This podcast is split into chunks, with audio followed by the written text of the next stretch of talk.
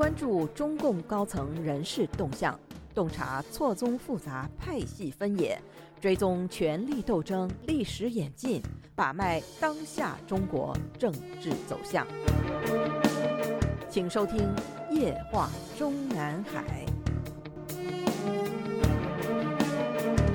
听众朋友们好，欢迎收听美国自由亚洲电台《夜话中南海》节目，我是节目的播讲人和撰稿人高鑫。我们今天所要播讲文章的题目是：习近平是文革的受害者还是受益者？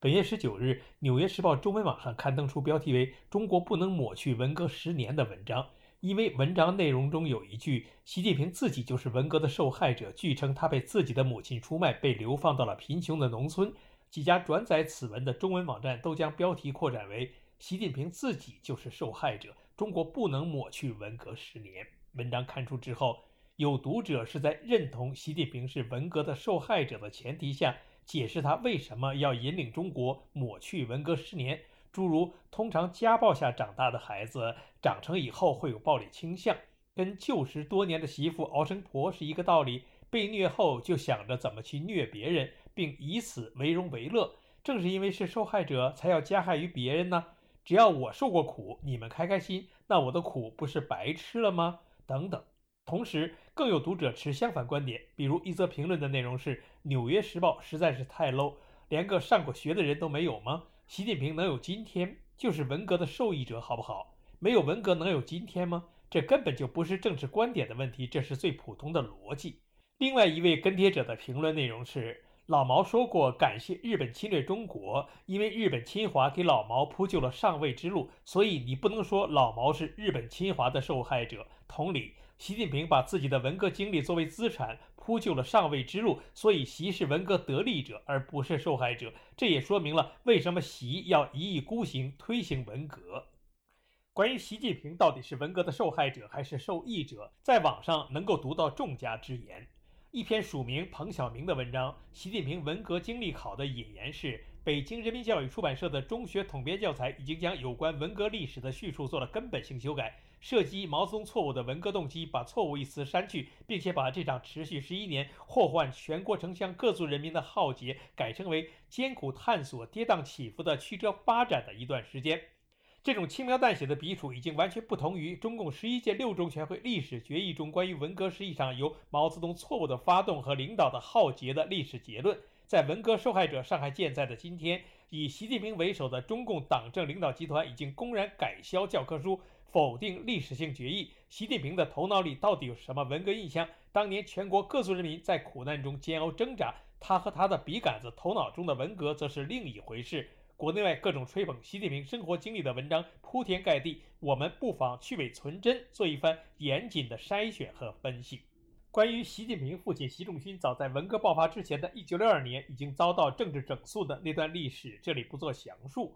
习仲勋在一九六二年离开副总理岗位，内部处分，仍保留公职，没有被逮捕关押，而且被周恩来一再叮嘱不要想不开自杀。他被安排到中央党校西工所学习，接受审查。习近平母亲齐心本来就在党校工作，实际上夫妇同在党校。接下来就是文革开始，当时的习仲勋、习近平一家确实也是经历了很大的波折和压抑。但是从整个中国和文化大革命的背景来比较，尤其是跟胡风反革命集团案、跟彭罗陆杨反党集团案比较，习仲勋的处置又相对温和。胡风案涉及了两千一百人，逮捕九十二人，多人死于监狱和劳改营，多人疯癫，仅极少数人生还。彭罗陆杨全都关押秦城监狱，九死一生，毛死之后才出狱。而习仲勋利用小说进行反党，被毛泽东抛弃时，文革还没有爆发，完全是党内处分。文革前夕，习仲勋调往洛阳，反而是有幸躲过了北京浩劫。当时刘少奇本人关押病死，王光美长期监禁，长子自杀。其余子女均受迫害，彭德怀逃驻关押多年病死，不胜枚举。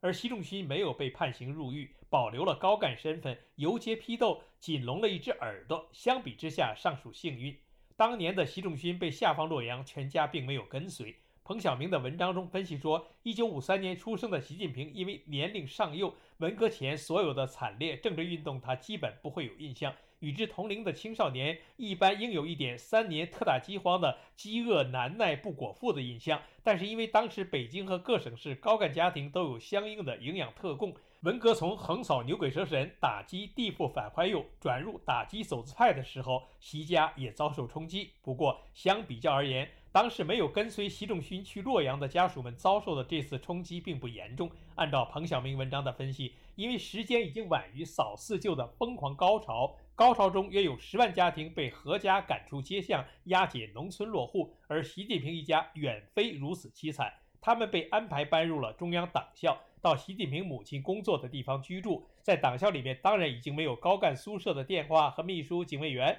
但是衣食住行还是基本正常的。比起当时的老舍、陈梦家人等名人，一些资本家和小业主家庭，红卫兵用皮带打人、用开水烫人，许多人当场被打死等的悲惨下场，习近平一家尚属幸运。我们非常认同彭晓明文章中习近平一家尚属幸运的结论。当然，这个幸运是相对而言，比如相对于邓小平的长公子邓朴方被造反派逼迫跳楼致死，比如相比于刘少奇夫人及其子女们所遭受的悲人待遇。关于文革中习近平的入狱经历，彭晓明的文章根据习近平传记的介绍，说是习近平曾经受过文革打击，例如曾经被关押，出逃以后，母亲齐心竟也不敢收留，主动将他押返了关押地点，而且在批斗大会上挂牌批斗。彭晓明认为，现实的可能是习近平本人没有参与联动的过激行动。高呼反对江青和中央文革的口号，坚持血统论和某些言论，高干子弟要掌权，红色恐怖万岁，乃至跟造反派学生发生肢体冲突。毕竟当时抓捕联动的对象全部都是高干家庭的子弟，毫无劣迹的人。当时的习近平的过激言行，他的母亲齐心应该是知晓的，所以他逃回家里，母亲也不敢收留，仍把他送回关押地点。而从习近平2017年在中共十七大上成为中共中央政治局常委，储君地位明显之后，中国内地官媒也在宣传文章中描述过他在文革中经历的所谓困境。大致内容是：自1962年起，习近平由于受父亲习仲勋冤案的牵连，遭到歧视。父亲蒙冤时，习近平才十岁，也被打成黑帮子女。习近平十五岁时，还被关押在北京少年犯管教所黑帮子女学习班。文革中。习近平受过批斗，挨过饥饿，流浪过，被关押过。同样也是这家《纽约时报》早在2015年的时候就刊登过一篇描述习近平文革遭遇的文章，题目是从文革浩劫中走出来的习近平。文中描述北京文化大革命那场浩劫爆发时，他还是个身材瘦小的十三岁少年，说起来语气温和，热爱古典诗词。两年后，在武斗成风的红卫兵肆虐的北京城里漂泊沉浮的过程中，习近平变得坚强起来，成了一个在逆境中生存的斗士。《纽约时报》的这篇文章援引了2000年的习近平还是福建副省长期间发表的一篇访谈内容。习近平回忆自己当年因为不甘受欺负而被造反派揪出来，都以为我是头儿。他说，《纽约时报》当时的这篇文章中还说到，到了1968年底。习近平的反抗之举已足以让上面下命令把他送进被打倒的官员子女待的少管所。不过，毛主席不久之后发出指示，让城市青年上山下乡，使他免去了遭到关押的命运。这里说的所谓上面，应该就是当时的造反派。《纽约时报》的这段描述内容大致上合乎习近平进中央工作之前几次对采访者叙述过的内容，那就是。他在下乡插队之前，只是被造反派弄去审问过，并不是真正意义上的关押。至于习近平当年曾经被关押的经历，起因也不是他参加过当时的所谓红卫兵组织联动，搞过打砸抢，而是他被迫下乡插队之后不久又逃回了北京，被当成盲流关进了收容所。而所谓的母亲齐心也不敢收留，也是马屁者的演绎。事实上。当时所有被逼上山下乡的城市知识青年临行前都是要被注销城市户口的。当时的习近平从踏上热烈欢送北京知识青年上山下乡的西去列车开始，他的北京城市户口就已经变成了陕西延安地区的农村户口了。如此一来，无论是他习近平，还是其他被迫上山下乡的知识青年，回到原来城市里，搞不好就会被当地公安变成盲流，关进收容所一段时间后，集中遣送原籍。这里的籍是指的户籍，也就是本人当时的户口所在地。按照中共官方颁布的习近平的公开简历，他到陕西梁家河插队的初始时间是一九六九年一月，离开那里的时间是一九七五年十月，满打满算是六年十个月，凑了一个整，便有了这所谓七年梁家河岁月的官方正式说法。习近平自己也亲口说过，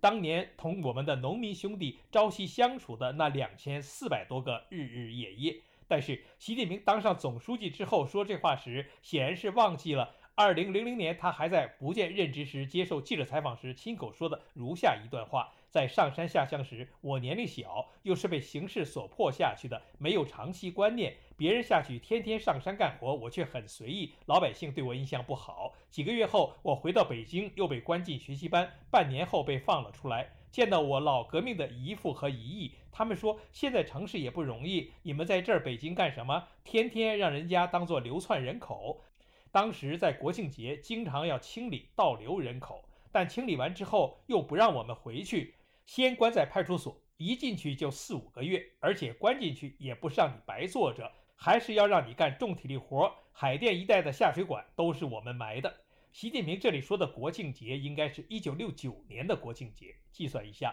习近平是在一九六九年年中左右从陕北流放地倒流回北京家中的。这流窜回京后的两次被专政时间相加起来已经是十一个月，也就是说，他是在一九七零年年初至年中期间才又被迫返回梁家河。就算这两次被专政之间在北京见到自己姨父的过程只有一天，忽略不计，那么六年零十个月减去十一个月，他习近平真正的知青岁月事实上还不满六年。